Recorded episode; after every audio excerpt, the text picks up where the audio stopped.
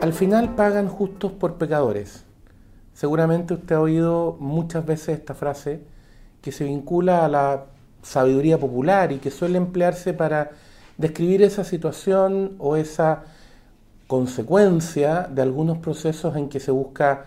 sancionar, castigar o hacer efectivas responsabilidades en que al final se dice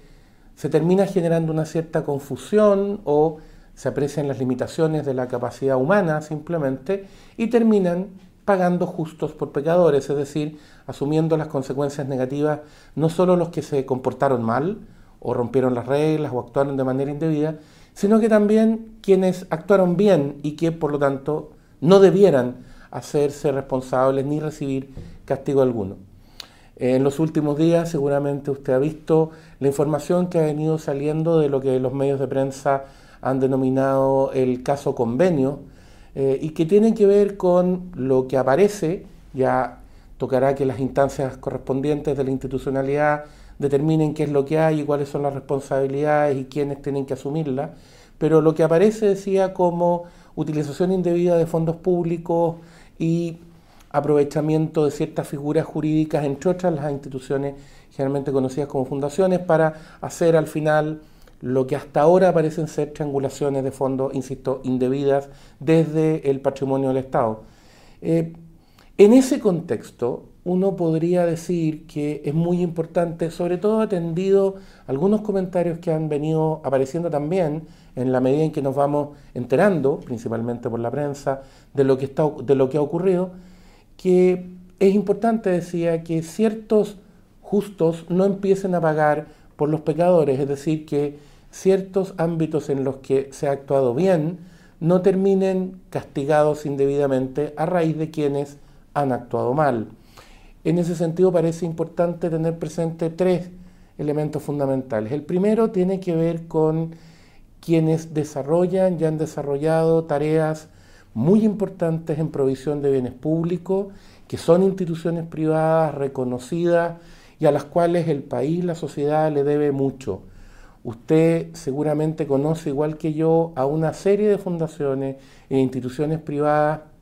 formadas por personas que han decidido asumir un esfuerzo muy importante en brindar, insisto, soluciones a problemas graves que afectan a la comunidad y que durante muchos años en la historia de Chile han hecho tareas muy importantes. Seguramente usted contribuye o colabora con varias de ellas y hay mucha historia, insisto, y muchos resultados positivos en ámbitos tan distintos como la ayuda a menores, la ayuda a ancianos, el trabajo con personas en situaciones de extrema pobreza, temas que tienen que ver con salud, con educación. Chile como sociedad, como país, le debe mucho a ese esfuerzo. Sería muy peligroso que las cosas ahora se confundieran y que nos quedáramos con algunas opiniones que parecen más bien propias del manual estatista, que apuntan a decir algo así como, no, el problema es que participaron privados. Si esto fuera estatal o completamente estatal, esto no habría pasado. Por cierto, esa es una apreciación errónea, porque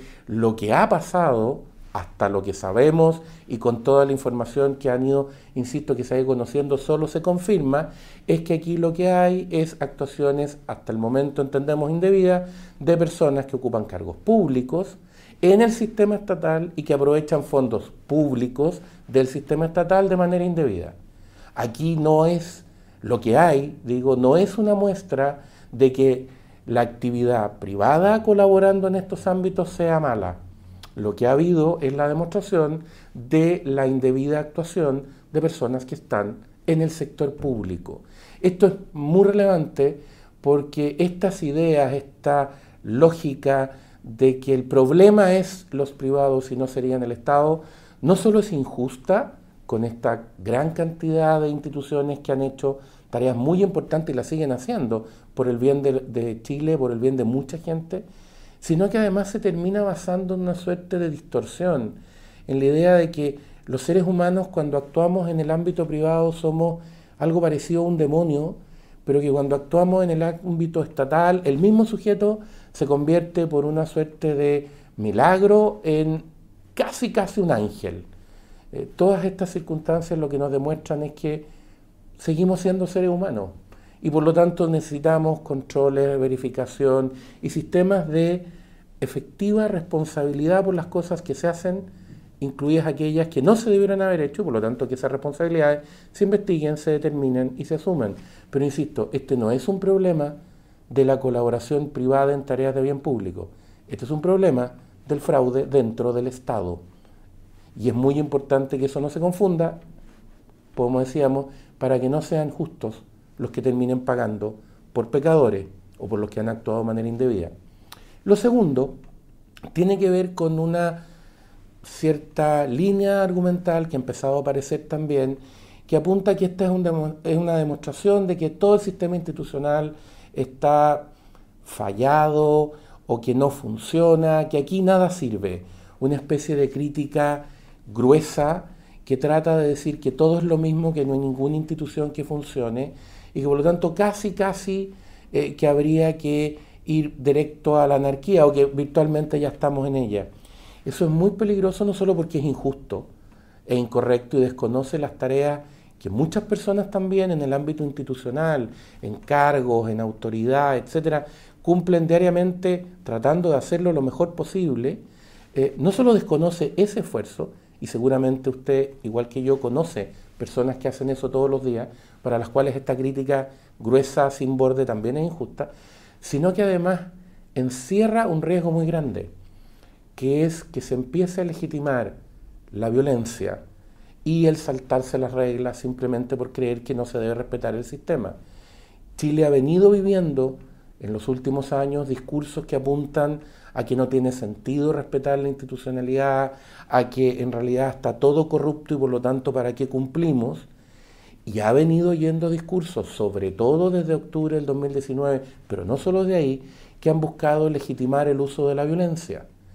Sabemos, no solo conceptualmente, sino que por experiencia propia, en Chile, lo grave que es eso, lo grave que es que el país entre en un estado de anomia, de incapacidad de cumplir reglas, por lo tanto, tenemos que tener mucho cuidado de pensar que el problema es general y que aquí no tiene alternativa y que en el fondo la única fórmula es saltarse lo que existe. Porque cuando hacemos eso, y la historia de Occidente en el siglo XX lo demuestra, empezamos a abrirle la puerta a los regímenes totalitarios. El único que gana de ese discurso es el totalitario porque son las visiones totalitarias las que se aprovechan, las que desmontan el régimen institucional, las que desmontan el régimen de controles y nos quieren convencer que lo que hay que hacer es confiar ciegamente en un líder iluminado o en un grupo de líderes iluminados que tendrán siempre razón. Por cierto, y esto recurro a otro conocimiento de la cultura popular o de lo que suele llamarse sabiduría popular,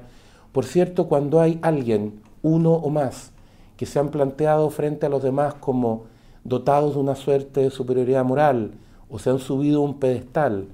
y caen de ese pedestal cuando simplemente aparece que son humanos como todos los demás, como usted y como yo, como todos los que han estado antes y los que estarán después, lo que se produce es un efecto quizá más doloroso, como se suele decir en la sabiduría popular, decía, mientras más alto se sube, más duele el golpe al caerse. De acuerdo, y eso probablemente produce en las personas desencanto, Frustración, sí. Lo que no puede pasar es olvidar que precisamente por eso, precisamente porque no hay sujetos perfectos, ni entre mis amigos somos todos perfectos, ni mis adversarios son todos imperfectos. Como esa combinación de sujetos perfectos, digo, no se va a producir, por eso necesitamos reglas. Por eso desde Aristóteles sabemos que es mejor ser gobernado por leyes, por normas, que por seres humanos, que por hombres o personas como se decía antes, para evitar quedar al arbitrio de sujetos que en algún momento nos pueden decir e incluso nos pueden convencer que son mejores y casi perfectos, para despertar después viendo que lo que hay en realidad es una suerte de pesadilla, porque aparecieron sujetos normales con los mismos defectos de los demás. Por eso que dependemos fundamentalmente de reglas, de orden, de aquel viejo y a veces olvidado lógica, aquella vieja, digo yo, olvidada lógica, lamentablemente en ciertas ocasiones, del Estado de Derecho, de sujetar el poder a reglas, que no sea simplemente la voluntad, las ideas de un caudillo, no, insisto, reglas. Este es el momento, más que nunca, de defender los sistemas institucionales y de asegurarse, como diría el presidente Lago, como dijo el presidente Lago, que las instituciones funcionen. Eso es lo más importante ahora. Eh, y lo tercero tiene que ver con la prensa. Tiene que ver con la prensa porque lamentablemente se nos ha informado que las autoridades han decidido seguir adelante con esta triste iniciativa de la Comisión contra la Desinformación. Eh, triste digo porque no es más que una forma de tratar al final de cuentas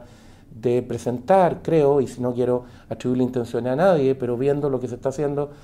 parece una triste forma de presentar lo que no es sino censura y control de prensa como una actividad científica o cuasi científica. ¿Por qué digo que es muy peligroso? Porque usted y yo nos hemos informado de lo que está pasando gracias a la prensa. Es la prensa la que ha contado, es la prensa la que ha hecho la investigación, es la prensa la que ha permitido saber que esto estaba pasando. Es la prensa además la que ha seguido preguntando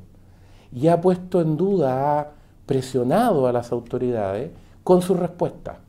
Y esas autoridades, usted y yo lo, lo hemos visto, algunas de ellas han tenido que cambiar la respuesta en el tiempo porque las han enfrentado a nuevos antecedentes, a datos que no coincidían con lo que sabían o habían dicho al principio, y eso ha permitido ampliar el ámbito de análisis y ampliar la información. ¿Qué hubiera pasado si ante las primeras preguntas sobre este tema las autoridades requeridas hubieran podido negarse a contestar diciendo que la acusación era un acto de desinformación y que ellas no se iban a hacer cargo de planteamientos o cuestionamientos que en realidad desinformaban. Usted y yo lo sabemos, no habría habido capacidad probablemente de hacer lo que se ha hecho hasta ahora. Por eso que es fundamental que la prensa libre se mantenga y por eso que es fundamental que entendamos que con todos los riesgos que puede significar eh, la protección de la prensa libre, esos riesgos siempre van a ser menores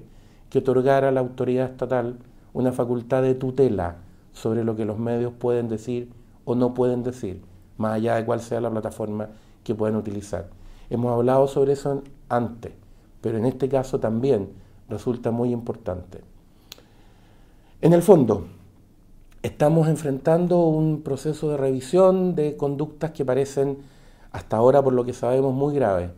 que duelen particularmente al país porque son mala utilización de recursos públicos que se deberían haber usado en las personas que más lo necesitan. Por eso es importante investigar, saber y hacer efectivas conforme a la institucionalidad las responsabilidades que corresponden, porque institucionalidad existe y sistemas para hacer efectiva la responsabilidad también existen, hay que usarlos simplemente. El punto clave es que al usarlos nos, nos mantengamos en la línea permanente de lo que se aplica es la ley, es las reglas que tenemos establecidas para evitar que al final terminen pagando justos por pecadores. El libero, la realidad como no la habías visto. Haz que estos contenidos lleguen más lejos haciéndote miembro de la red Libero.